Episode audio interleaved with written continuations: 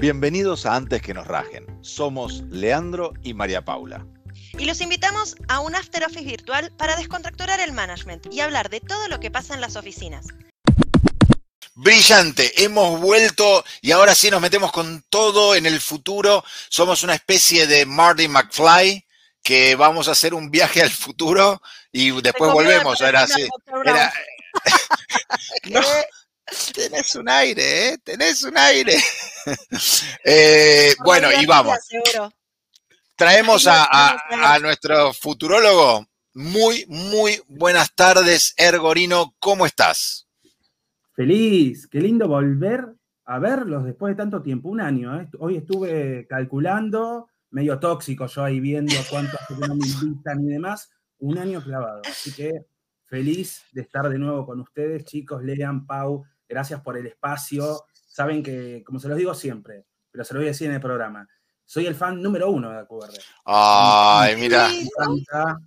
No sé qué hacer con, los halagos. Esta es, una, es otra de mis incapacidades. No, sé qué hacer con los halagos, pero sí los, eh, los agradezco. Eh, y vamos a aprovechar, además de, estar eh, er, ergorino, también está agilidad a la gorra. Están los dos. Los dos juntos, en un solo lugar. Porque claro, agilidad a la gorra soy yo. Bien. Muchas veces, me escriben por Instagram y me dicen, bueno, porque ustedes cuando... Yo es el, la, magia, la magia de la marca, ¿no? Eh, la magia de la marca, total. Pero es, la otra vez nos contaste y es, es, un hermoso, es una hermosa historia y, es una hermosa iniciativa, Agilidad la Gorra. ¿De qué la va? Es una iniciativa, mm, la verdad, muy linda, es una iniciativa que conecta mucho con mi propósito, es una invitación eh, a que personas que quieren eh, cambiar su día a día, su forma de ver las cosas, eh, trabajar distinto, poder capaz analizar la posibilidad de emprender, bueno, venir y encontrar herramientas para dar ese salto que hasta el momento no, no se están animando por miedo va el que vendrá, ¿no? A eso que, puede llegar a ver afuera. Así que la Gorra es eso, es una experiencia eh, de varios encuentros, es una experiencia semi gratuita, digo yo, porque no hay que abonar absolutamente nada al momento de ingresar, sino que vos vivís la experiencia, te sumás a un grupo de WhatsApp con un montón de chicos, hacemos comunidad, nos pasamos contenido, nos sacamos fotos, dibujamos, hacemos de todo, y cuando termina, cada uno colabora con lo que puede, tiene y considera, esto hace que cualquier persona en cualquier estado económico, eh, social y de cualquier lugar del mundo se pueda sumar a aprender de agilidad y contribuir con esta comunidad de agilistas a la gorra que, oh. que, es hermosa. Ahí justo estaba leyendo el comentario de Alan, súper, súper lindo. Eh, la edición anterior, que terminó hace unas semanas, 160 agilistas a la gorra, que son hermosos y hermosas, los más participativa de la gorra. Sí, sí, sí, sí, sí. Así que feliz, feliz con, poder hacer esto, feliz con poder aportar algo para el cambio. Eh, y la verdad que está yendo súper lindo, así que muy, muy contento, chicos, y muy contento también de, volver a estar con, ustedes acá, que quiero tirar un comentario del detrás de escena, que cuando me contactaron y estábamos ahí pimponeando el tema, el, el pimponeo del tema fue más o menos como un podcast de 10 minutos que le mandé a Pau. no solo le dije que sí, sino que le mangué un programa más para fin de año, ¿eh? porque quiero seguir hablando de otras cosas. Así que, nada. Sí, un tema, un tema que va a estar interesante. Siempre quieren. Mira, sin spoilear, vamos a decir, un tema del que se habla poco y pasa muchísimo más de lo que uno se anima a decir. Va a estar interesante y un tema que hoy todavía sigue siendo tabú. Todavía sigue habiendo mucho tabú con respecto a ese tema, pero nada, es algo que es natural, que pasa, que va a seguir pasando y creo que con los tiempos que estamos viviendo se va a dar aún mucho más. Bueno, hoy lo vamos a estar hablando con todos los cambios que, se nos avecinan. Creo que el programa de hoy es muy podemos, podemos decir, si tenemos tres mensajes, tres mensajes, tres mensajes nada más que nos diga, che, digan el tema, digan el tema, lo decimos. Tres mensajes. Er te quiero, er te quiero, er te quiero. Un poco, Eso es un poco más fuerte, ¿no? Es un poco más fuerte, pero lo podemos, lo podemos intentar, lo podemos intentar ahí que, que aparezcan unos, mensajitos. Mirá, Pablo. Mirá. Ahí estamos. No, no, nos gusta. Ahí está, mirá. El tema, digan el tema. Alan puso dos veces, no sé si vale vale, vale, vale, no me empiecen a cambiar. Me corren el arco. Al final me corren el arco. Esto, esto no es justo, no es justo. Me corren el arco. Parece una corporación esto, parece, parece el laburo. El, no, está, digan, digan, el, tema, me gusta. ¿De qué vamos a estar hablando? Vamos a estar hablando de un tema súper, eh, polémico, pero un tabú, ¿no? Que mucha gente no, no quiere contar, no se anima, hay miedo del que dirán. El tema que vamos a estar hablando más llegado a fin de año, cuando ustedes decidan, va a ser ansiedad y depresión. Tema que no voy a venir a hablar como eh, médico ni nada por el estilo, sino como alguien que, lo vivió, como alguien que lo transita y como alguien que eh, lo padeció en, la época de la pandemia y demás. Eh, y fue una de las cosas que Agilidad la Gorra me ayudó a transitar en ese periodo tan especial que estaba viendo en mi vida. Así que nada, para mí eh, es un tema súper importante para hablar, es un tema que, conecta mucho conmigo. Eh, creo que hay mucha gente sola con respecto a este tema o con miedo a contar y me parece que está bueno hacerlo público, contarlo y, dar herramientas desde el día a día de uno a cómo, a cómo salir de esto, porque sí se sale eh, y se sale en la medida que, podemos hacerlo visible y en la medida también de que, de que trabajemos juntos, ¿no? O sea, que aparezcan otras personas que nos quieran contar, que nos quieran acompañar. Y yo salí y hoy estoy feliz. Eh, y como contaba justo en un live de Instagram que tuve ayer, eh, agiliar la gorra, el escribir, el contar las cosas que me pasaban, fue una cosa que me sacó hacia adelante y, nada, además me hizo conectar con, mi propósito y mi pasión, que es ayudar y enseñar todo con respecto a esto de esta nueva forma de pensar y de ver y, de hacer las cosas. Me gusta, va a ser un, programa para compartir y, y, también creo que lo podemos unir con un tema que cada vez creo que se va a venir más, que tiene que ver con la seguridad psicológica que, tenemos dentro de las organizaciones y, como líderes. El bienestar y, y, que todos estemos bien y que todos compartamos. Bueno, ahí hay como un poco de, arma de doble filo. Me parece que va a ser un tema recontra interesante que va a dar mucho para, para la charla, para el debate, para eh, contar experiencias. Creo que, como decía Er, cuando uno puede poner en palabras ya es un montón. Y resulta que cuando pones en palabras te das cuenta que hay otro que están más o menos en la misma, digamos, algunos si no pasó, eh, estuvo cerca o, pasó por una situación de esas y la pasó, y compartir la experiencia de cómo salir también está bueno, pero bueno, ahí vayamos, vayamos juntando y vayamos guardando, me parece que es un tema muy interesante. Una cosita más antes de, continuar, digo, eh, creo que hay muchos que tienen ganas de contarlo y hablarlo, y yo realmente en redes esto no lo encuentro, entonces nada, tengo la posibilidad de, poder contar, de poder estar en un programa como este, en donde tiene un montón de público y mucha llegada. Bueno, quiero hablar de este tema, traerlo sobre la mesa y, que todos también podamos reflexionar y encontrarnos que no estamos solos. ¿eh? Así que nada, feliz de poder hacerlo cuando ustedes decidan. Lo, vamos, lo vamos a programar, lo tenemos ahí, tenemos la, nuestra producción es tremenda trabajando, tenemos una, producción muy, muy grosa, tenemos mucho tiempo ya programado en, adelante, pero, pero va a ser una temática que vamos a, tocar seguro. Eh, y súper, súper interesante. Y hablando de, eso que ponían ¿no? ahí en los comentarios del futuro, nos trae, nos trae miedo, nos trae ansiedad hoy estamos viendo, estamos entre maravillados y apocalípticos. Es una cosa como, es una sensación rarísima, porque mm. por momentos estamos maravillados y por momentos se nos viene eh, desde Terminator 2 para, o, la 1 también, ¿no? Eh, desde Terminator, la 1, tenés razón, más la 1. Se nos viene Terminator, eh, N cantidad de películas más eh, todas en el, en el futuro, en una revolución, en un futuro distópico, en, un futuro utópico.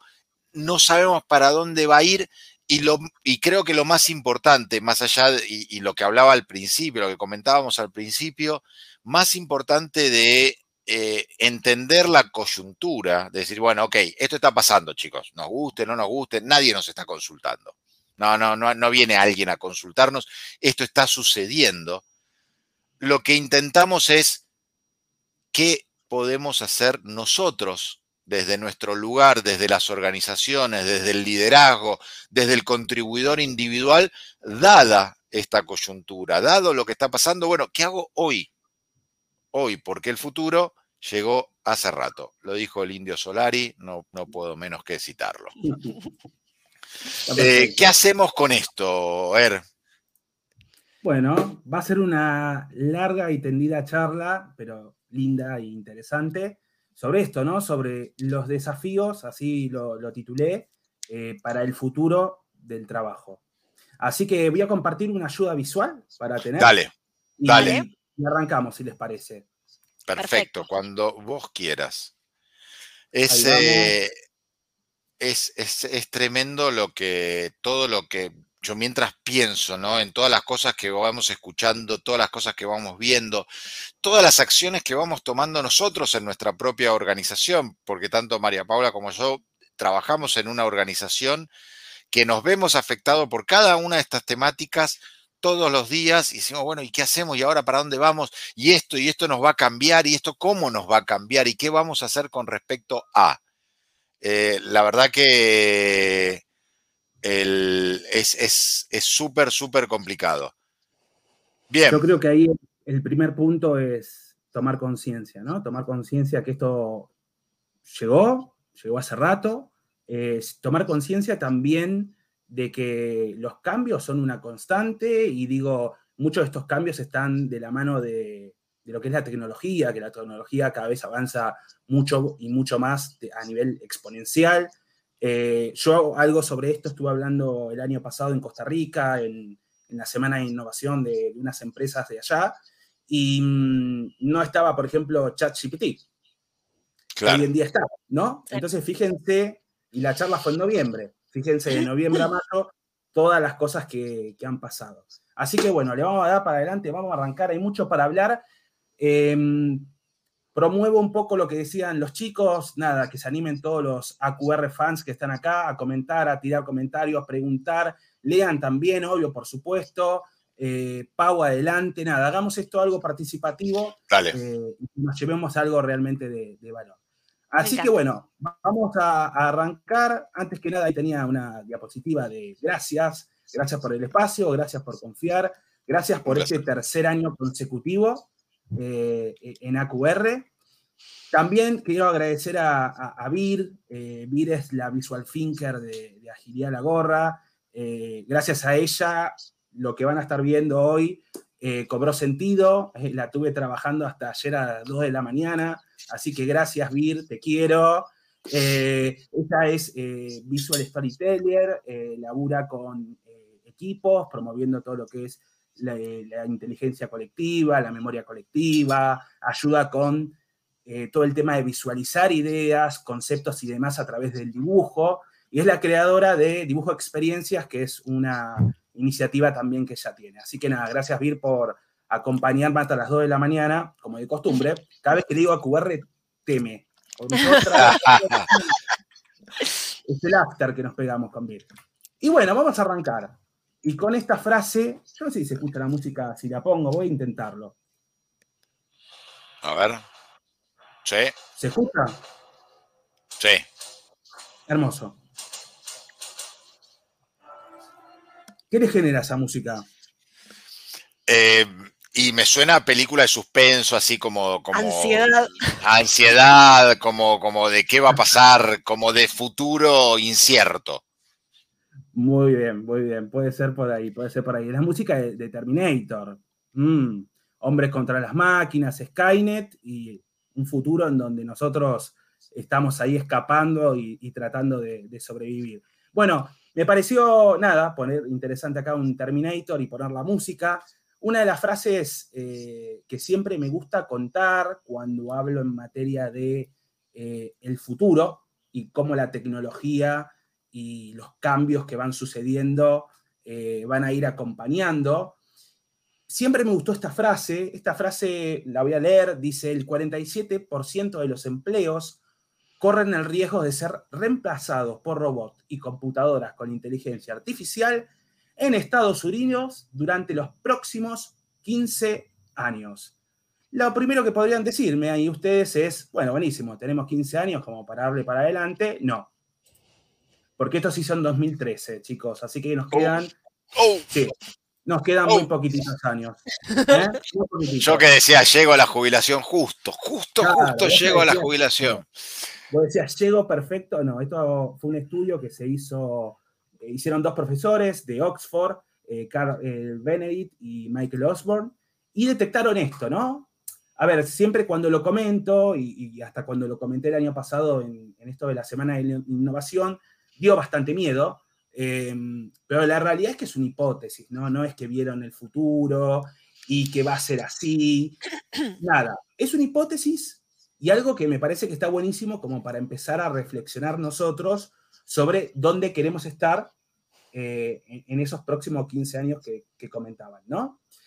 Em, Además, eh, hay, un, hay un punto que uno a veces, eh, y de vuelta, la mirada del protagonismo o del espectador, puede decir, no, bueno, me sentenciaron o mi trabajo va a desaparecer o voy a desaparecer.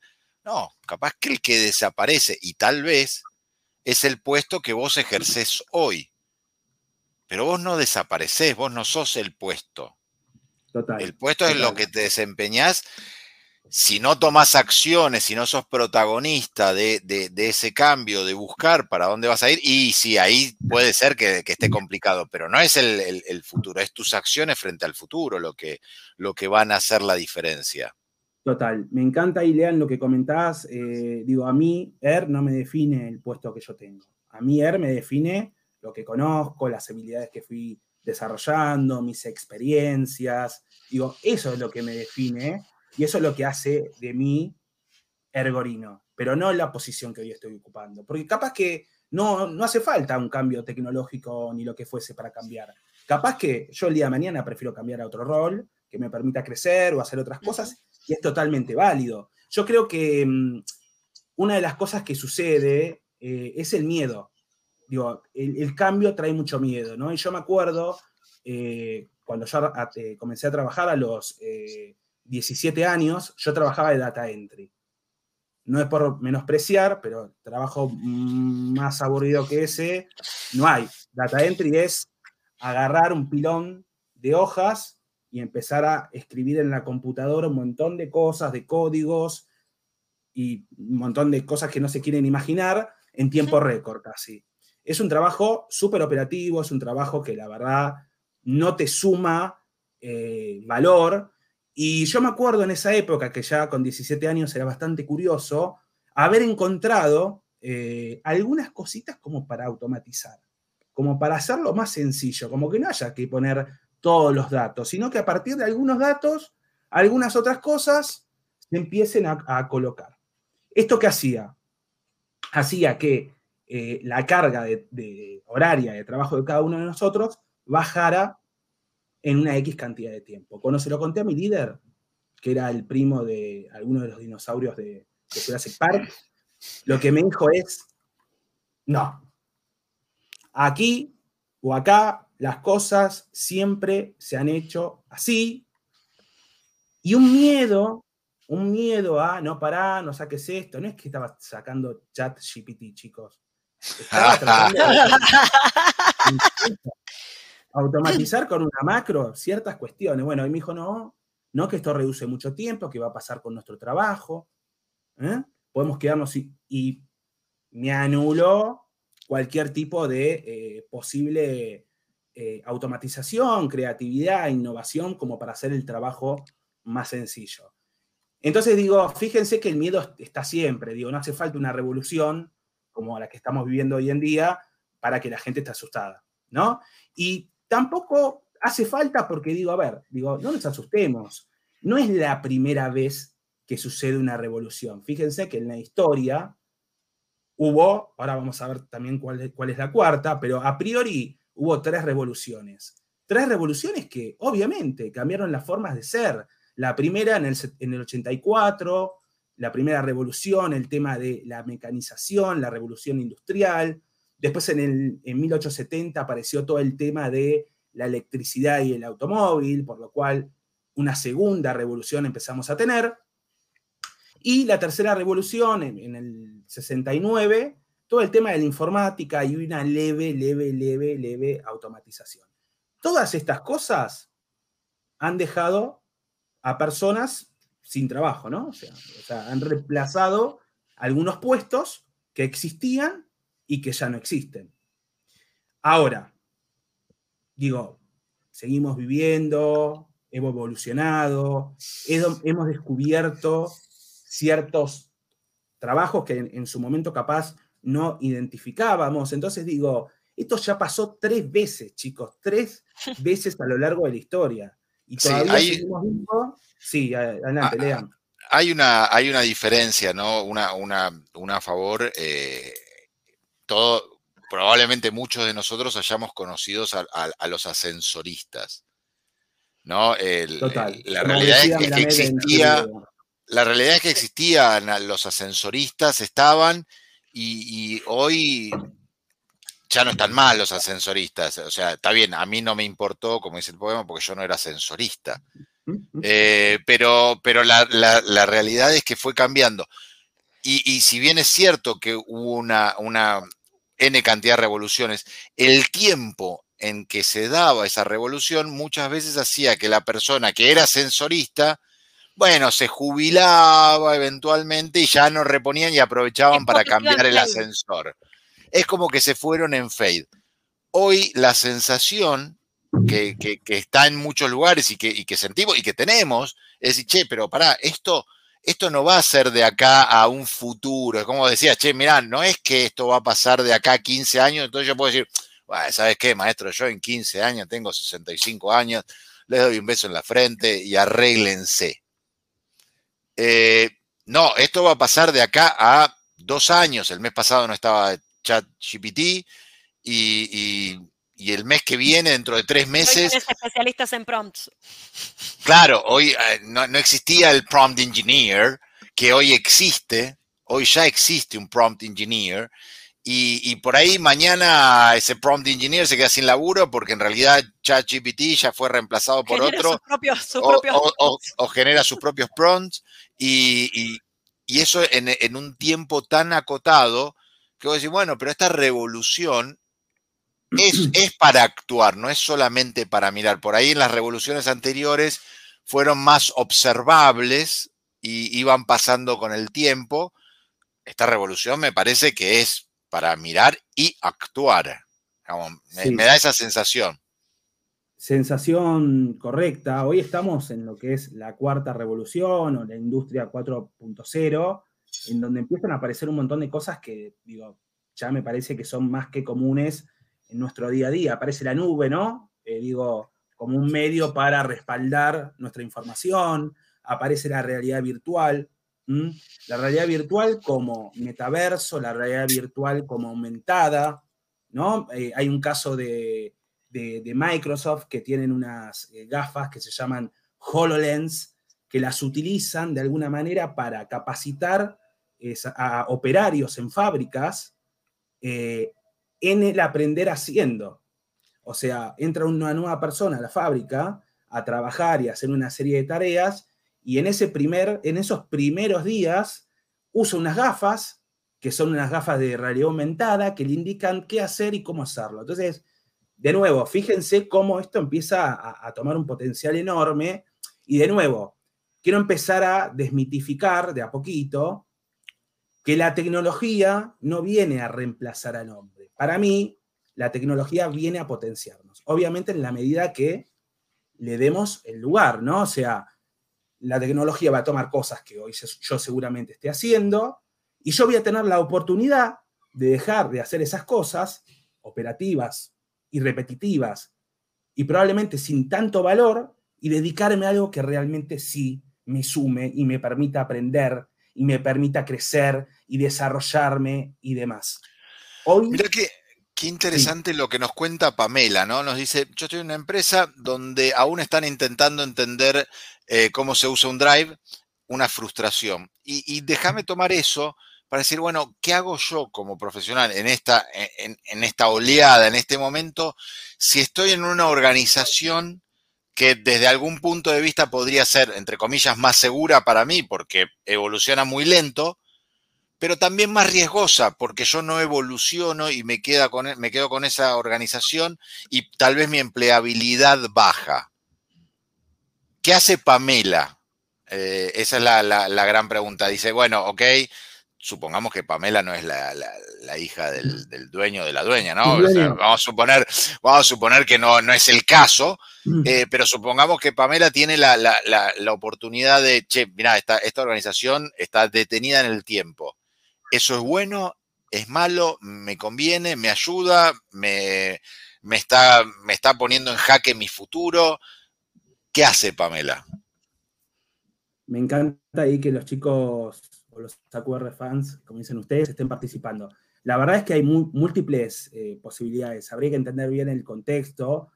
Va también muy parecido a lo que pasa con la agilidad, ¿no? Quiero implementar agilidad, pero mi empresa. Entonces, yo nunca dejaría de implementar agilidad porque la empresa no es ágil o hay un Jurassic eh, Management en la cima.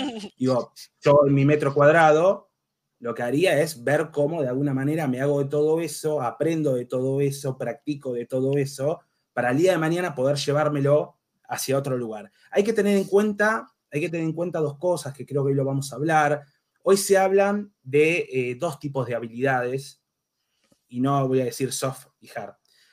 Se habla de habilidades técnicas y se habla de habilidades transferibles. Hoy lo que buscan mucho las empresas, o hoy lo, hoy lo buscan y lo van a buscar cada vez más aún, son habilidades que vos podés capacitarte para un rol o para un puesto y que vos el día de mañana las transferís hacia otro lugar. Por ejemplo, si yo estoy en un área contable y lo que aprendo es algo específico de liquidación, digo, salvo que vaya a otra área de liquidez de contabilidad, no la voy a poder transferir. Ahora, si yo me capacito en, en herramientas interpersonales para comunicarme, para tener un mayor nivel de inteligencia emocional, poder comunicarme, colaborar, liderar desde otro lugar, esas habilidades me sirven hoy en el equipo de contabilidad y mañana me las transfieren a algún otro tipo de, desafío, que puede ser dentro o por fuera de la organización.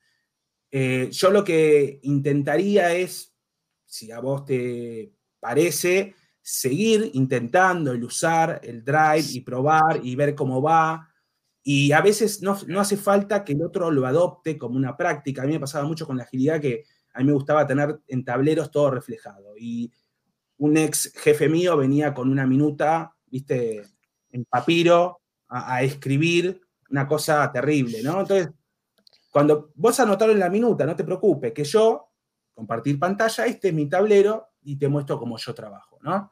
Em, igual, ojo al piojo, porque digo, en algún punto eh, podés avanzar, probar, intentar, y capaz que no hay avance y capaz hoy se te coloca en una zona de, confort eso, ¿no? Entonces, nada, yo creo que no hay tiempo para perder y hay que empezar a, a tomar conciencia de qué cosas me tengo que capacitar para el día de mañana poder de alguna forma estar listo para los desafíos que se vienen, sabiendo que ahora vamos a ver un montón de cosas, que el valor de un profesional en el futuro no lo digo yo, chicos, lo dice Harvard, Oxford y estudios que estuve viendo, va a estar basado no en el pensamiento técnico ni lógico, sino en todo el manejo de habilidades interpersonales. Porque la parte repetitiva y automática seguramente la puede hacer una computadora o, una eh, herramienta de inteligencia artificial o lo que sea. Digo, hoy, por ejemplo, mucha gente, no voy contra todos, chicos, lo digo. Pero no, es personal, no es personal con nadie. Pero todos ustedes se van a quedar sin laburo.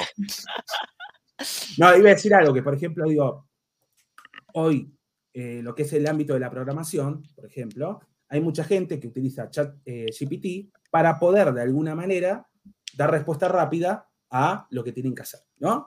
Entonces digo, eh, yo no sé si metería mucho más tiempo en formarme técnicamente o hacer una carrera en donde eh, me enseñen la derivada, el valor de pi, el no sé. Digo, me parece que una formación rica debería estar nutrida, además de conocimientos duros, de conocimientos blandos. El tema, y ya me estoy yendo a diapositiva futura, pero no pasa nada. El tema es que em, hay un gran desafío con la, educación. Yo siento que hay un gran desafío con la educación. Cuando a mí me, llamaron para dar una charla similar el año pasado en, en Costa Rica, yo lo que contaba es desafíos del trabajo del futuro, desafíos de la educación actual. Sí. Porque, digamos, eh, a ver, el método de enseñanza que hoy vivimos en una primaria, en una secundaria, y no vamos a dejar de lado la universidad, pero por lo menos primaria y secundaria es un sistema industrial. Un sistema industrial en donde juntamos a un grupo de personas con una determinada edad. Depende del colegio, puede ser eh, del mismo grupo social y económico, y los metemos en la cadena de producción para que vayan pasando por diferentes años en donde se les va colocando diferentes cosas hasta que se genera ese output de ese chico con los conocimientos que adquirió en este proceso eh, industrial, ¿no? Y de nuevo, yo me pregunto, ¿no? Digo, estamos hablando, por ejemplo, en la agilidad, y cuando queremos hacer creatividad e innovación, hablamos de la diversidad, de tener equipos diversos de diferentes edades, miradas, experiencias. Digo, ¿no estaría bueno eso ir arrastrándolo desde chico? Porque si desde chico me metes en un esquema industrial, en donde a tal hora hago tal cosa, a tal hora hago la otra, en donde, de nuevo, lo hemos hablado en muchas charlas, chicos, el tema de equivocarse está tremendamente, tremendamente eh, penalizado, programas que no se actualizan eh, y muy poco en el tema de, muy poco de, capacitar tempranamente a las personas en esto, a la frustración, al que te puede ir mal, a que te pueden decir que no. Por eso hoy estamos con grandes temas en donde se te complica poder seguir hacia adelante. Eh, y me podrían preguntar, pero lo voy a dejar para después, pero ¿se está haciendo algo en materia de educación para cambiar esto? Es una gran pregunta. Bien, bien. Casi, casi me pongo a avanzar. Te iba a espolear parte. me voy a guardar entonces el comentario Avancemos. que iba, a poner. Pero sí, déjame decir, eh, una, agregar una cosa. Me parece que ahí em, la pandemia dejó a la vista mucho de esto, de, la adaptación a la tecnología rápida que, o no que tuvieron en muchos colegios, muchos docentes, eh, con esto de, ya nos encaraban a los padres diciendo, es lo mismo, es lo mismo y entonces que los pibes se la banquen porque es lo mismo que venir a la escuela. Y una vez escuché en la tele una periodista, una psicóloga infantil, perdón, que decía, nadie va a la escuela con un espejo. Entonces vos le haces prender a los pibes la cámara y le decís que tengan la cámara prendida y el pibe se ve reflejado nadie va a la escuela con un espejo, entonces no es lo mismo. Y ahí dije, en el minuto, yo no me había dado cuenta, pero por mi costumbre de, mi trabajo diario, que estaba, tenía cierta ya dinámica de, tener videollamadas y demás, entonces uno ya se acostumbra. Pero para los pibes fue un cambio de paradigma absoluto que se dio literal de un día para el otro. Imagínate a mí que me, tengo que ver a mí. ¡Desastre! ¡Desastre! No, pero es raro eso de verse reflejado todo el tiempo. Todo el tiempo. Y, te das cuenta que hay gente que está que se arregla, que se, limpia los dientes, que está arreglándose si se les corrió el maquillaje, lo que fuera. El los que nos peinamos. Sí, no, pero, sí a mí me pasa mucho. Hubo que acostumbrarse, no, al margen de, tu caso particular, digo, hubo que acostumbrarse a verse y, gente que te decía, ah, este, este software eh, me espeja, entonces si muevo la derecha ahí voy a ver que tengo la mano izquierda y me complico y me mareo, porque uno no está acostumbrado a eso, pero digo, fue, fue raro. Er, te dejamos seguir. Fue raro y, también lo que nos hizo, de alguna manera, digo, con un montón de cosas, ¿no? Con esto de si me veo así, me veo así, me come la conexión de internet. Muchas excusas, chicos. Sí. Eh, nos acostumbramos a no estar presentes. Nos acostumbramos a no estar presentes. ¿Cuántas reuniones se generan o espacios se generan y la gente realmente está ahí?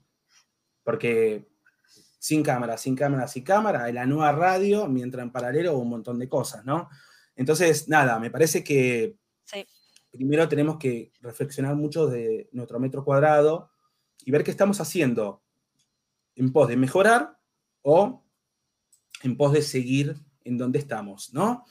Y mm, bueno, nada, eh, eh, la verdad es, un tema que me gustaría profundizar, pero quiero seguir, así que... Dale, avancemos. Mucho para ver. Seguimos. Bueno, eh, hoy estamos en la industria 4.0.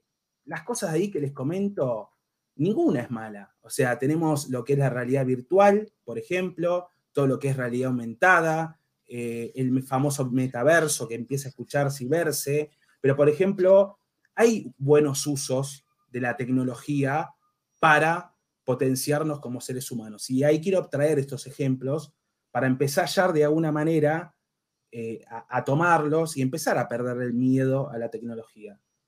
O sea, la tecnología me va a, a pasar por encima en la medida que yo no haga nada, ¿no? Pero en la medida que tome conciencia y empiece a desarrollar habilidades para potenciarme junto a ella, va a ser genial. Y hoy, por ejemplo... Vamos a seguir eh, interrumpiendo a Ergorino, que, casi que lo empiezo a, se llama la sección.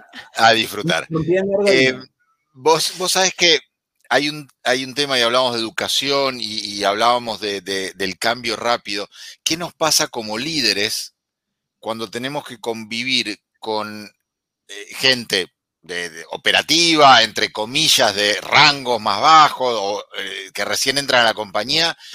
que aprenden las cosas más rápido, que quieren ir más rápido de lo que, de lo que la organización puede y entre comillas de lo que yo puedo como líder, eh, y que empiezan a frustrarse, y yo no quiero que se frustren, pero se frustran y, quieren implementar cosas y nada funciona tan bien porque también el mundo está, el mundo está en modo beta eh, entonces, ¿cómo, ¿cómo, lidero esta, esta ansiedad de lo que vos mostrabas? Por ahí me dice, no, porque acá tenemos que implementar eh, el, Oculus eh, Organización Luz. Entonces todos nos encontramos en, un, en, una, cosa virtual porque ya está el software y vos con la experiencia sabes que eso es inaplicable, que es carísimo, que no, va. ¿Cómo, ¿Cómo hago como líder para gestionar esa, esa ansiedad? Muchas veces la ansiedad, eh, Lean, sucede porque es como que muchas promesas, muchos cuentos, mucho de conversaciones de, generar esa semillita de cambio, pero poca acción. Em, yo la verdad es que no prometería cosas que, no podrían llegar a suceder hoy, pero sí empezaría a hacer que los equipos empiecen a tomar la tecnología como un medio para, que empiecen de alguna manera a encontrar cómo resolver algunas cuestiones haciendo uso de, herramientas que hoy en día existen, eh, muy, muy, muy despacio, la verdad. Eh, ojo que también pasa, ojo que también pasa esto de em, yo soy un líder y tengo un, equipo en donde en el equipo hay una persona que tiene una cabeza creativa y ganas de hacer cosas y quiere sumar esto para eh, reducir los tiempos de tal proceso. Y hoy yo no se lo puedo dar, eh, no se lo puedo dar porque hay 20 cosas antes para hacer, porque la verdad es que no tenemos eh, la, potestad a nivel de organización de poder realizarlo. pero yo ahí como líder me preguntaría, digo, tengo este talento, este pibe que tiene ganas de cambiar, de hacer algo.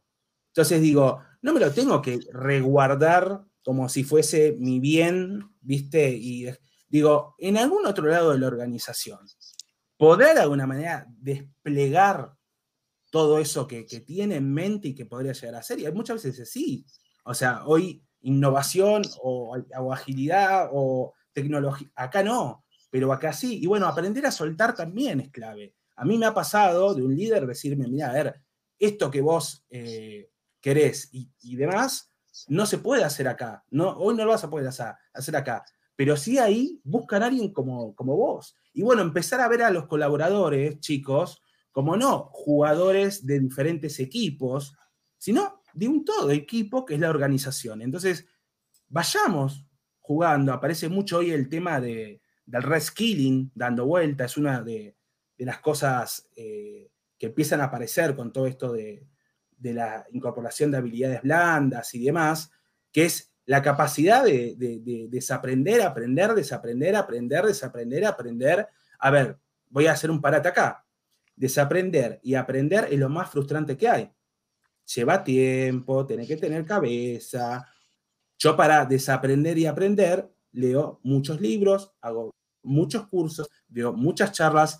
Seguramente hay gente mucho más inteligente que yo, pero digo, es un. Y mucha gente no quiere lidiar con ese directamente el resultado. Entonces, resultado sin proceso no existe, ¿no? Y a veces también el, proceso es tiempo, tiempo de madurez de algo en una organización para poder de alguna forma incorporarlo, ¿no? Capaz no hoy, capaz bueno, pensemos nosotros como líderes, lean, de decir, él quiere implementar B. La verdad que B no se puede implementar. Bueno, podemos implementar como un mini B o algo que vaya para allá. Digo, a veces darle aliento al otro no es decirle sí y poder. Tampoco decirle que no porque lo matás. Pero un punto intermedio. ¿Hay algo que ahí pueda, ¿viste? Em, me parece que es clave, pero bueno, ahí va mucho de las habilidades de, los líderes, ¿no? Em, y eso... Que es una de las habilidades que vamos a tener que adquirir en el, liderazgo, ¿no? la, de trabajar en esta versión 1.0, en un beta, de lo que fuere, del proceso que fuere, de la prueba, de, de, de esta, de, bueno, hagamos una prueba chica, hagamos un piloto, eh, hagamos este intento. Tienen el desafío de laburar en las frustraciones y en la contención de las frustraciones como, como líderes, porque va a empezar a pasar mucho más que ahora. Nada, aprender y desaprender es, es, es frustrante, eh, parte de lo que acaba de decir Er. Bueno, ¿cómo laburás con un equipo? ¿Vos querés que el equipo aprenda y, e innove y aprenda y desaprenda todo el tiempo? Bueno, ¿cómo laburás con la frustración de cuando te toca desaprender y el tiempo invertido, eh, no podría decir al pedo, pero a veces uno invierte demasiado porque confía en un proyecto y cuando la ves decís, no, no era por acá. Uno invierte todo ese tiempo con ganas de y que cómo manejan como líderes cuando eso no pasa. Digo, creo que ahí tienen los líderes un desafío súper grande en términos de, frustraciones. Sí, y también de los líderes empezar a formarse con, herramientas de líderes. Digo, por ejemplo, esto que vos comentás, Pau, se podría mitigar de alguna manera con temas que vemos en Agilidad la Gorda, que es experimentar, tantear, fíjate, contá una idea, de, fíjate qué te dicen. Digo, no es no implementar o implementar, es un sondeo. Y, ir chiquito, ¿no? Pero digo, bueno, me parece que, en los líderes hoy hay una falta muy grande eh, de habilidades de liderazgo, que no es culpa de ellos, es culpa, o sea, es hay parte que es de ellos, hay parte que es de la organización, y hay parte que es también de lo que les comentaba, de, por ejemplo, yo me voy a, a la universidad, yo estudié ingeniería en sistemas. ¿Cuánto creen, chicos, que en estos años, ya 15 más o menos años de, trabajo, 13, 15 años, eh, yo utilicé? ¿Cuántas cosas creen que de ahí utilicé y hoy me sirven para estar desempeñando el rol que hago? No, menos de la mitad, mucho menos de la mitad. Sí, la verdad tiende a cero, como decía mi, mi profesor de, de análisis matemático. La verdad que mucho no. Estuve formado siempre en conocimientos duros, duros, duros, duros. Eh, matemática 1, 2, 3, cosa que ya el chat GPT o lo que fuese lo resuelve. Em, mucho de, de, pensar, de teoremas. Ahora, chicos, ¿cuántas materias de comunicación efectiva? ¿Cuántas materias de inteligencia emocional? ¿Cuántas materias de negociación? Cero. Entonces digo, son programas que ya están de alguna manera eh, obsoletos, anacrónicos. Sí. Obsoletos, y que me parece que hay que darles una nueva mirada desde donde estamos hoy y decir hacia dónde vamos, ¿no? Y bueno, estamos pasando de una era, ya estamos casi al final de esa era, de una era industrial, en una era de, la industrial era nada, esto, ¿no? De, un proceso, de lo físico, de lo que tengo, a una era digital. Muchos de los bienes o, de las cosas que más valen eh, son intangibles. O sea, el conocimiento es intangible, todo lo, digital que se genera es intangible. O sea, lo intangible, a diferencia de la era industrial, en donde el valor estaba colocado en lo que me dabas, hoy el valor está colocado en, lo intangible, ¿no? Y hay un ejemplo, eh, que Chile, por ejemplo, es uno de los países eh, con más reservas de cobre a nivel mundial, ¿no? Entonces, si yo pienso eso, debería decir, listo, si, si Chile es uno de los países con más reserva de cobre a nivel mundial, deberían estar pum para arriba. Y yo les quiero contar que Chile tiene un 30% de su población, más o menos 3 millones de, habitantes, que al mes no superan un salario de 100 dólares. Entonces digo, el país mejor posicionado, más fuerte, es el que tiene más material, más algo, más, están más alineados a lo material o a lo digital, a lo intangible. Digo, me parece que es un cambio de juego, ¿no? Eh, y si es hacia lo intangible, hacia lo digital, ¿qué capacidades estamos generando hoy? ¿no? Desde la educación, desde las formaciones. y en las organizaciones nos pasa lo mismo. Tenés esas organizaciones que están enfocadas en la fábrica, en el producto, ya sea que lo fabriquen o lo compren y, después lo vendan, y, las organizaciones que hoy se están enfocando más en, bueno, cómo le doy una mejor experiencia al cliente, cómo me conecto mejor con ellos, cómo, cómo trabajo desde, desde conexión, desde la empatía con mi cliente, con el humano, para que esté dispuesto a hacer todo para comprarme a mí, eh, y, para usar mi producto, hacer todo lo que sea posible. No va, no, no va a ser un sufrimiento enorme, pero va a ser todo lo posible para comprarme a mí y buscar que yo le ofrezca lo mejor. Y esas organizaciones me parece que tienen más chance en el futuro que aquellas que producen algo que es tremendamente copiable eh, y tremendamente parecido al competidor con un servicio y una experiencia mediocre. Excelente, me encanta me trajiste un término que se llama experiencia, que no estaba en, las diapositivas, eh, y es clave. Digo, hoy estamos viviendo una era de experiencias. Todo esto es una experiencia. Acá, en este programa de hoy, hay una experiencia con respecto a nosotros tres. O sea, estamos generando en las personas una experiencia relacionada a AQR. Pero a su vez, no solo estamos generando una experiencia relacionada a la marca QR, estamos generando una experiencia relacionada a Lean, a Pau y a Er. Y yo no sé cuántas veces somos conscientes de eso, de que lo que hacemos te genera algo. Las empresas muchas veces no lo son. Hacelo y después vemos. ¿Y qué pasa en los niños cuando tocan, ponen los dedos en el enchufe y se, ah, cortocircuito? No lo tocan nunca más. Te quemaste y seguís hacia adelante. Entonces, también hay, un tema importante de empezar a hacer con cabeza, chicos. Cada vez que a mí me llaman para alguna charla o para algún curso, lo que sea, Er, hay que hacer esto, digo, pará, no me digas el cómo. Identifiquemos el qué queremos y el para qué lo queremos y el para quién lo queremos. Después, si está solucionado con unos panfletos o con tecnología de vanguardia, será otro tema. Pero yo me quiero asegurar que esto va a dar valor a alguien. Y eso me parece que es un cambio de paradigma terrible, que hoy está faltando un montón.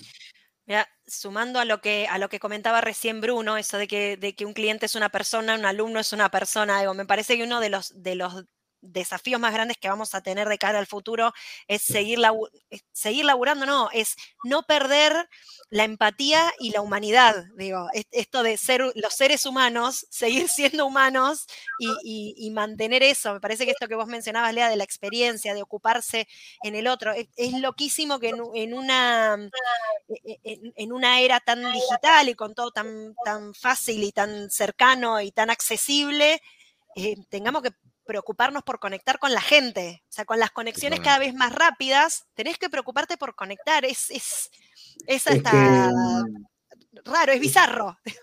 Es hay un tema, amo lo que comentás, hay un tema. Nosotros venimos de distintas eras, eh, bueno, fueron viendo ahí los cambios de era y demás. Nosotros, nosotros venimos como viviendo a la Matrix, ¿no? O sea, piloto automático, ¿no? Y te digo, o sea, le tenemos miedo a la máquina, a las máquinas, pero me gustaría preguntarnos qué tan máquinas somos nosotros, porque la verdad es que pum, pum, pum, pum, hacer, hacer de más, si no hago de más es porque estoy ahí con tiempo libre, ¿no? Para no decir una mala palabra, digo, como que todo el tiempo nos estamos viendo, nos estamos comportando, viendo y midiendo como máquinas, porque ¿Cuánto tiempo me tardas en responder? Lean, ¿no? Ah, listo, mal. Eh, ¿Cuántas cosas tengo? ¿Estoy colapsado? ¿Sí? ¿No? ¿Terminé o no? Y tengo improductivo, qué bien productivo. Entonces digo, me parece que. Outlook te mide cuánto tiempo libre tuviste en el día. Se supone que es para el bien, pero a veces da miedo. Che, maestro, sí, hoy tuve tiempo libre, ¿qué va a hacer? No tuve tantas reuniones. Pero es importante eh, el poder tener tiempo libre porque, claro. abrazando esto que digo, de que en el futuro las habilidades soft van a ser todo, y yo creo que, y lo, lo tengo como frase para mostrar, yo creo que si somos inteligentes, para mí la tecnología va a venir a humanizar muchas relaciones y muchos trabajos, porque hoy estamos metidos en lo operativo, lo operativo, lo operativo, lo operativo, lo operativo y sin valor, chicos. O sea, lo que pones el, pajarito de Homero, ¿vieron? Haciendo enter y que no suma.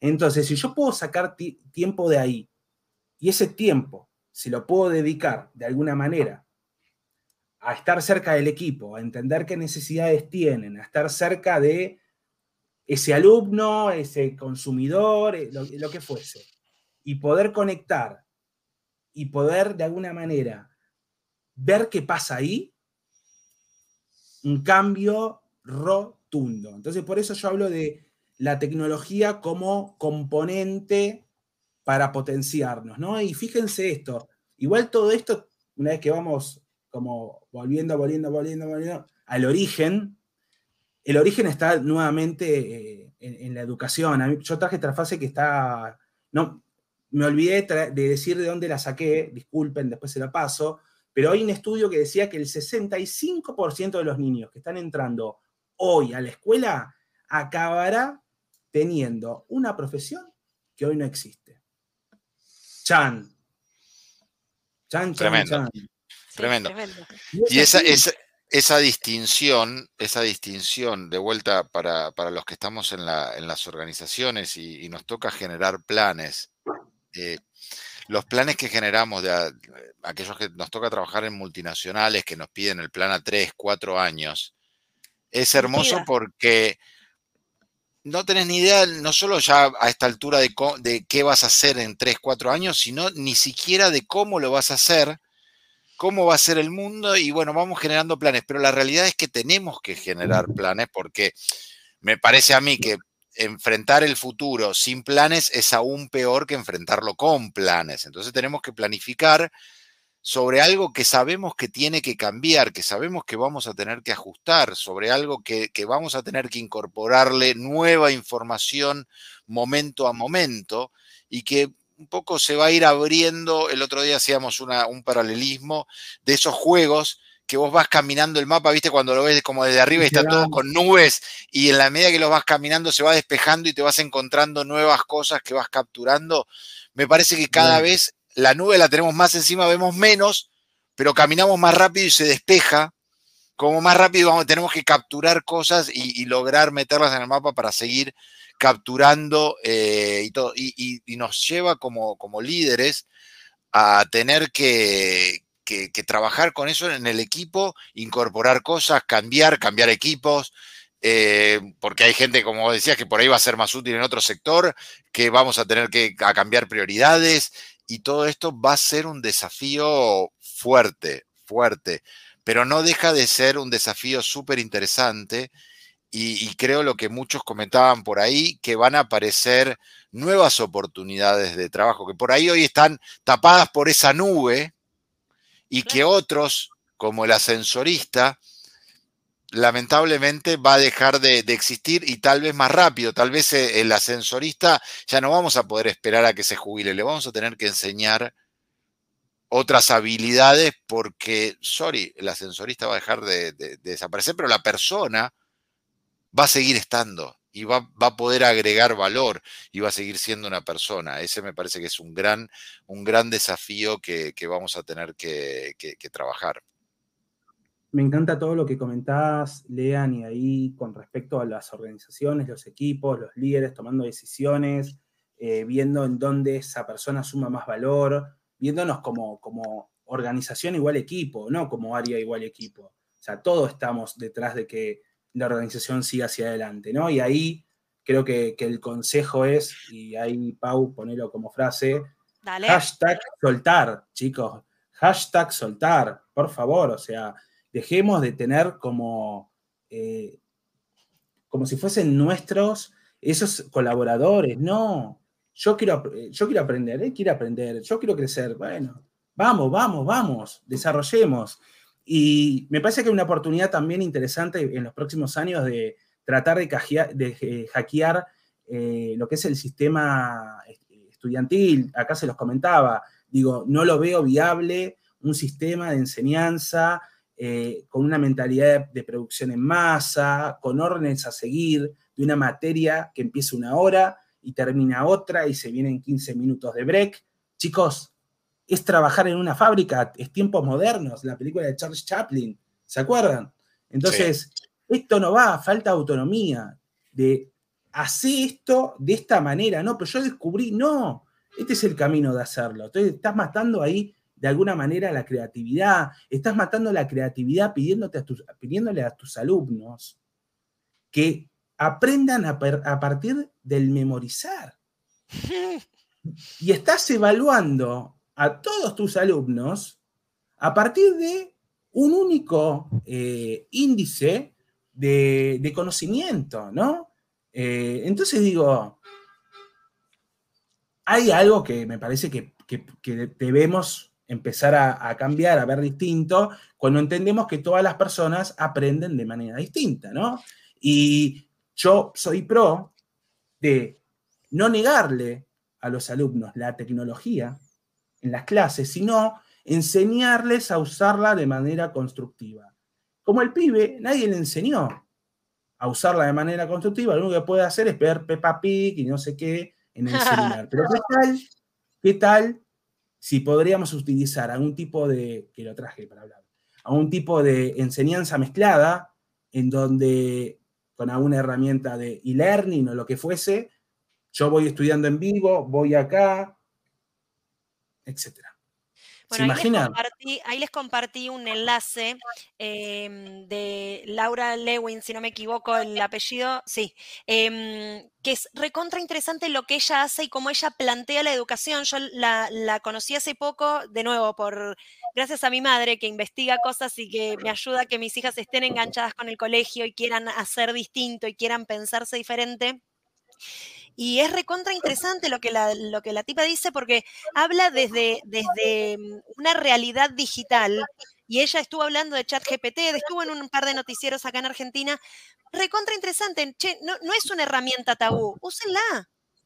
Úsenla en clase, úsenla en el aula y que el pibe después tenga el espacio para procesar solo lo que ChatGPT le dice. No es una cuestión de, no se usa porque entonces vos estás eh, robando información. No, usalo. Y, unos ejemplos que a mí se me ocurrían, la verdad que no sé si ella los propuso, pero yo digo, bueno, vos le podés decir a un chico que le pregunte a ChatGPT cómo, em, no sé, em, Sarmiento hubiera dicho tal cosa.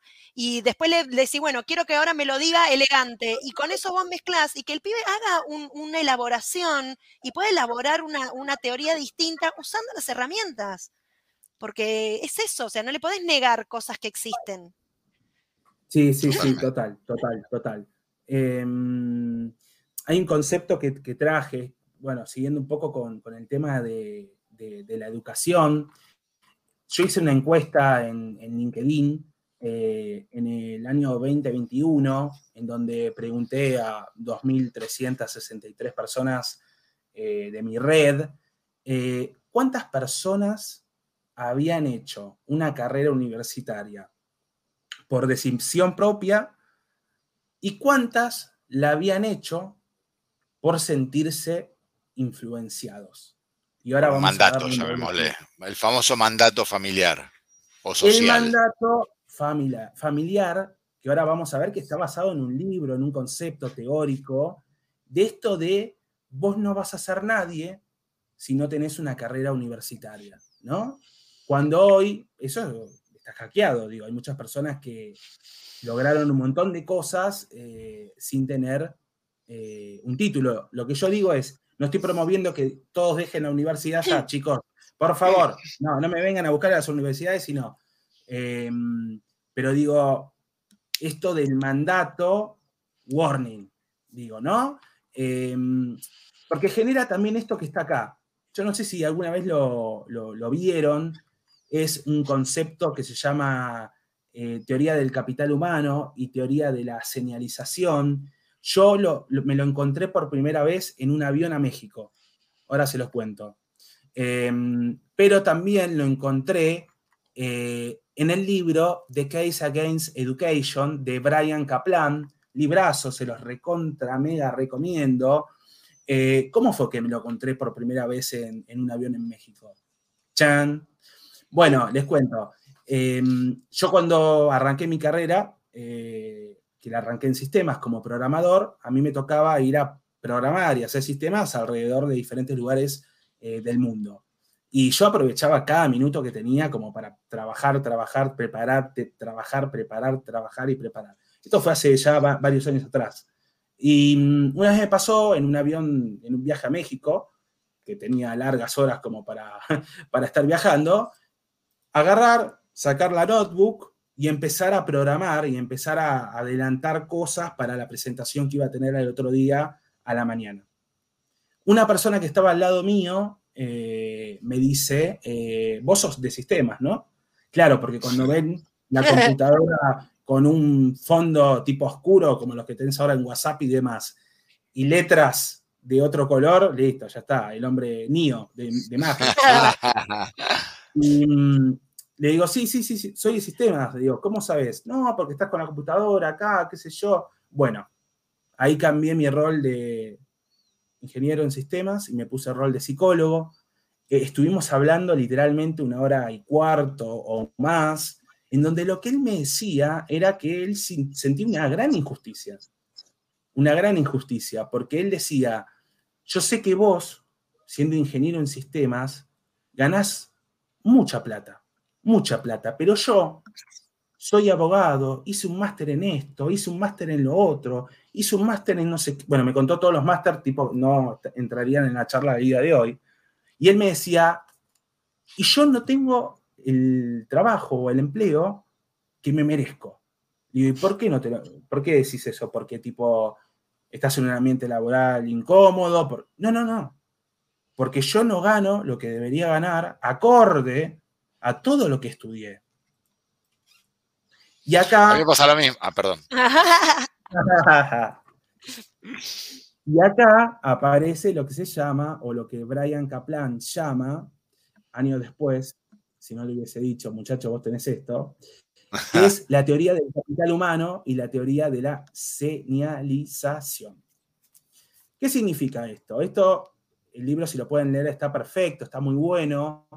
Habla de un viejo paradigma versus un nuevo paradigma. cómo funciona el viejo paradigma ¿no? de, la educación. Yo termino la secundaria y me pongo a hacer una infinidad de másters, de carrera, de diplomatura, de lo que se les ocurra. Y por consecuencia, yo voy a tener un empleo en donde me van a pagar el sueldo que yo merezco y me van a tratar como yo merezco, solo por el hecho, no estoy hablando de experiencia, gente, ¿eh? solo por el hecho de haber terminado la universidad y haber hecho sin parar cinco certificaciones más o másters o lo que fuese.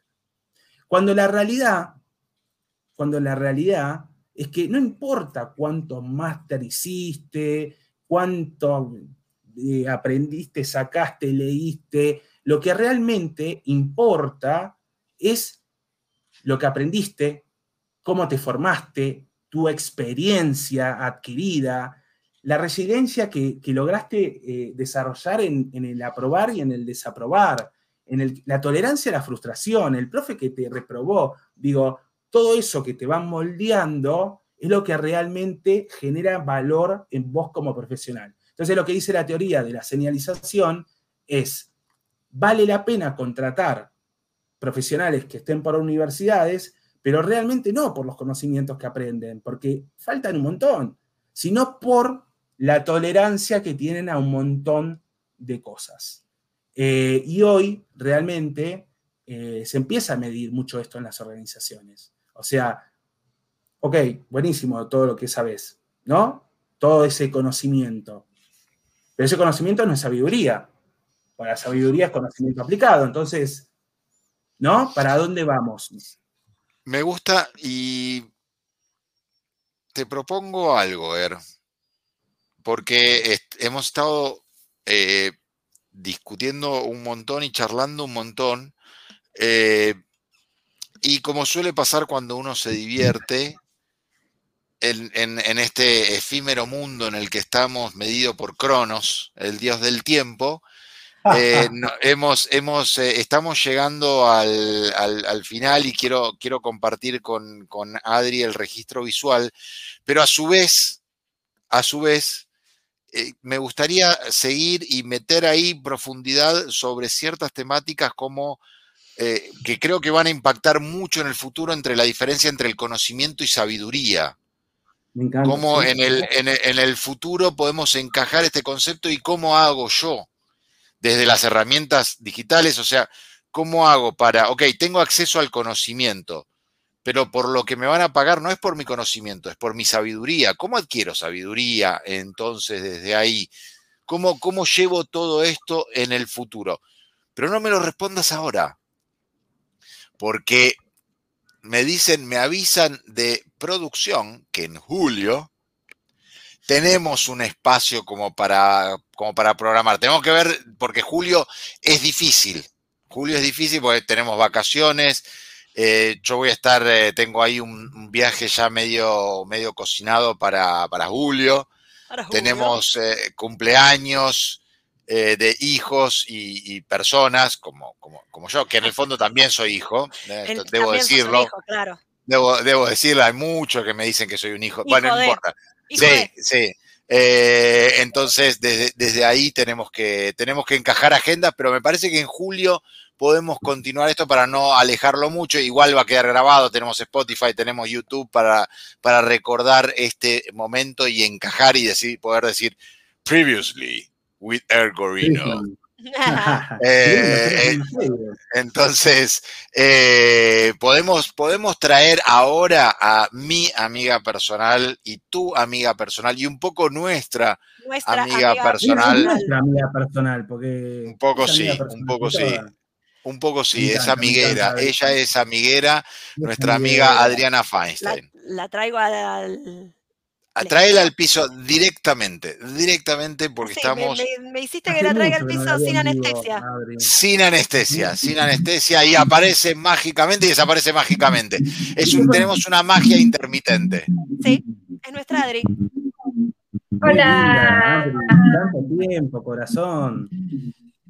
Somos amigos, son amigos, los tres son amigos, no cualquiera es amigo, ustedes son amigos. Me, gusta y alguna vez, alguna vez en nuestra vida yo creo que vamos a poder solucionar el tema de sonido de Adriana. Para mí, yo, me cambio de habitación, estoy en la habitación de mi hija en este momento para tener mejor, ¿no? Está todo mal. Hay como, es como que hay gente que, que no sé, es como que se, se, liga, se liga la llamada. Es un viaje en el tiempo, se nos, se nos liga la llamada. Para mí está ligada. Para mí, no, sé, algo pasa. Los desafíos del futuro son los desafíos del pasado.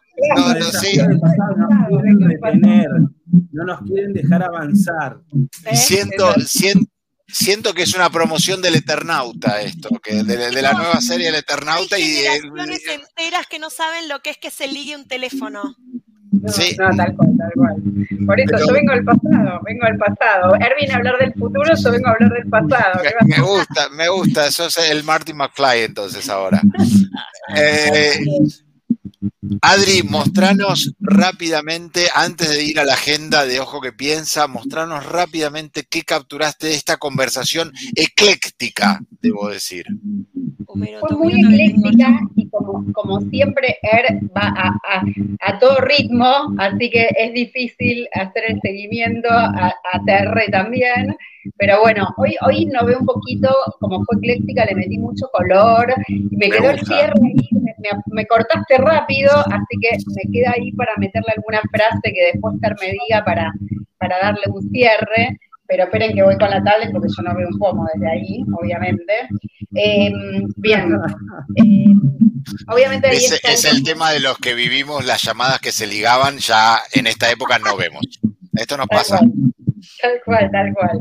Bueno, un poco de todo, ¿no? Él habló mucho, mucho de cosas súper interesantes eh, que las quise dejar plasmadas, como esta idea de, del 47% de los empleos van a ser reemplazados por robots, eh, las habilidades técnicas y las habilidades transferibles que van a ser necesarias en las organizaciones.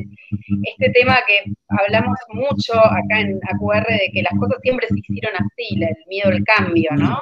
Y lo importante que van a ser las habilidades blandas en, esto que se viene. Y que es la revolución 4.0, que eh, es pasar de la era industrial a la digital, eh, tener buenos usos de la tecnología, que no hay que tenerle miedo a la tecnología, sino saber usarla bien, que hay que aprender, ahí está el chico este que está aprendiendo y está aprendiendo todo el tiempo, eh, vinculado a esto la, idea de, seguir experimentando, ¿no? Y de, vivir experiencias, lo experiencial como, como muy importante en las organizaciones, bueno, eh, ahí el tipito con, la computadora en la cabeza, ¿no? Que, que, hizo esa pregunta, a ver, que me encantó de qué tan máquinas somos. Em, el problema de la educación, que sigue siendo un problema actual de seguir memorizando. Eh, y, usar la tecnología para potenciarse, que hay que hacer ese cambio de paradigma, ¿no? Y este término, por ahí lo metí el ascensorista despidiéndose, diciéndonos chau, que se va, eh, porque se lo nombró mucho y me gustó, así que ahí está. Em, bueno, y esta, esta idea del capital humano, el capital humano versus la señalización, que es la, el conocimiento versus la tolerancia, y esta idea final que trajeron, que está muy buena, del conocimiento versus la sabiduría, ¿no? que me parece que en esta nueva era que se viene hay que ser muy sabios en muchas cosas, no tanto en, lo racional, sino también en lo emocional, ¿no? como bien lo dijo antes Ser. Así que como siempre, un placer, un placerísimo escuchar a mi amigo personal Ergorino y poder eh, registrarlo y acompañarlos una vez más. ¿Se escucha bien? Se escucha, se escucha bien, con un extraño ruido de fondo, pero, pero ahí vamos, un poco nos acostumbramos. Es, también para salir de nuestra zona de confort. Eh, Adri, rápidamente y con ruido de fondo, nos quedan unos minutos todavía. Contanos, como decimos siempre, porque esto creemos que es un servicio a la comunidad. Contanos cómo viene, cómo viene el, lo próximo de Ojo que Piensa. Mira, hay mucho evento de registro visual, así que eso contemplenlo las organizaciones, las empresas, que eso siempre sale lindo, como acabo de hacer con, con así que eso tengo la agenda un poco apretada con eso, pero el 3 de junio, sábado 3 de junio, o sea, este sábado no, el que viene, eh, hay taller de pensamiento visual. Así que justo ayer abrí, hoy abrí la inscripción, así que interesados, interesadas me pueden escribir ahí al Instagram de Ojo que Piensa para, para tener un poco más de info. Y lo, interesante de lo que hablamos con Er, ¿no? De, de aprender estas habilidades transferibles y, pensar visualmente, ampliar nuestras capacidades de pensamiento, es algo claramente transferible. Entonces está buenísimo que, vayamos, que nos metamos, que aprendamos pensamiento visual. Así es, así es. Así que bueno, eh, dejo para que puedan hacer el cierre que estamos muy justo de tiempo. Muchas gracias como siempre y un placer acompañarlos. Un placer. Es un placerote además de una divina y una excelente profesional, una, artista impresionante, es hermosa persona. A veces siento que nos mete uno en la vida de ir conociendo gente ahí en el camino. A veces siento que nos mete ruido. No, mentira. el humor. El humor, la tecnología, la tecnología, el humor, y la tecnología. Er, eh, agradecidos enormemente y, el placer de, no llegar a, poder volcar todo el contenido y todas las ideas en un solo programa. Eh, es, esto, es esta, esta sensación de, si no estamos llegando, pero está buenísimo, pero entonces, y es, y es realmente un placer de no, no poder volcar todo este contenido, todo esta, este punto de vista, toda esta discusión en un solo capítulo y, tener que, meter otro. Y nos aseguramos entonces un tercero este año con, con Erborino. Así que para, hablar de ahí de un tema tabú. Eso va para noviembre, eso para noviembre. Para eso julio hacemos esta parte 2.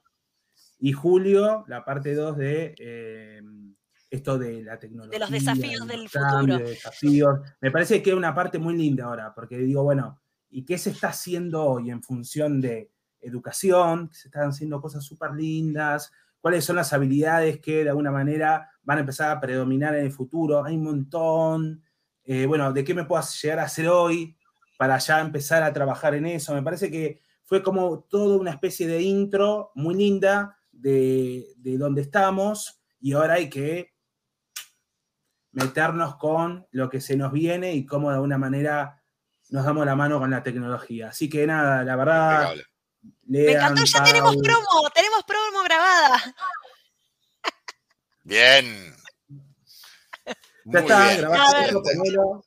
Me parece que está eh, buenísima la discusión, me parece que está súper interesante la charla y que en, la charla vamos construyendo cosas y, por eso me, copan este tipo de programas donde a veces nos quedamos cortos, como decía ahí Pamela, y que siempre nos quedamos con, ganas de más. Y está buenísimo y esa es la propuesta, eso es lo que, lo que queremos lograr. El, propósito que tiene AQR desde, desde que comenzamos ya hace tres años ya, eh, es este, el de inspirarnos, el de llevarnos ideas, el de dejarnos pensando y, y en ese pensamiento pensamiento ya es un montón de camino ganado. Es lo que decía, pasos chiquitos, pero constantes. Y cuando uno llega a la cima, mira para atrás y ve el camino recorrido y decime si es un montón. Eh, me parece que que este programa nos da esta posibilidad y es un honor, eh, nada, compartirlo cada miércoles que nos encontramos y, encontrarnos en el camino con gente como Er, como Adri, que, vienen y que se copan y que se suman y comparten su pasión y comparten su arte eh, y comparten sus experiencias, así que es, es un, montón, así que muchas gracias por un nuevo capítulo compartido. quiero comentar algo cortito, si estamos Dale, claro. Celebro también celebro también la buena onda de todos, bueno, Adri, Lean, Pau, o sea, yo no sé si los chicos que, están del otro lado dirán, esto está brifiado, no, van Esto es lo que sale, es agarrar el mate y empezar a fluir, que fluya, como dicen los jóvenes, ¿no? Pero es hermoso que realmente en un espacio que no está ni armado, salgan estas conversaciones y haya tanto match en cómo pensamos y demás. Nada, mágico, chicos, mágico. Gracias. Un placer. Me parece que no, no hay mejor cierre que el que acabas de hacer, así que más que agradecidos a todos y a todos los que nos ayudan en las redes día a día, no solo siguiéndonos, sino poniendo like, comentarios y ayudando a AQR a crecer, a estar un paso más cerca de ese, de ese propósito que tenemos, que es lo que mostramos todos, lo que nos apasiona. Hacer organizaciones más lindas, más inteligentes, donde podamos vivir, donde podamos desenvolvernos, donde podamos autorrealizarnos y donde finalmente la podamos pasar bien como acá, como en AQR. Muchísimas gracias. Nos vemos el miércoles, ah, que viene, el miércoles que viene. El otro. El otro. Excelente. Gracias a todos. Gracias. Totales. Chao, chao. Te invitamos a ver antes que nos rajen, un programa quincenal online y gratuito. Para saber más, podés buscarnos en Instagram y en LinkedIn. Acompáñanos, tenemos mucho que hacer. Antes que nos rajen.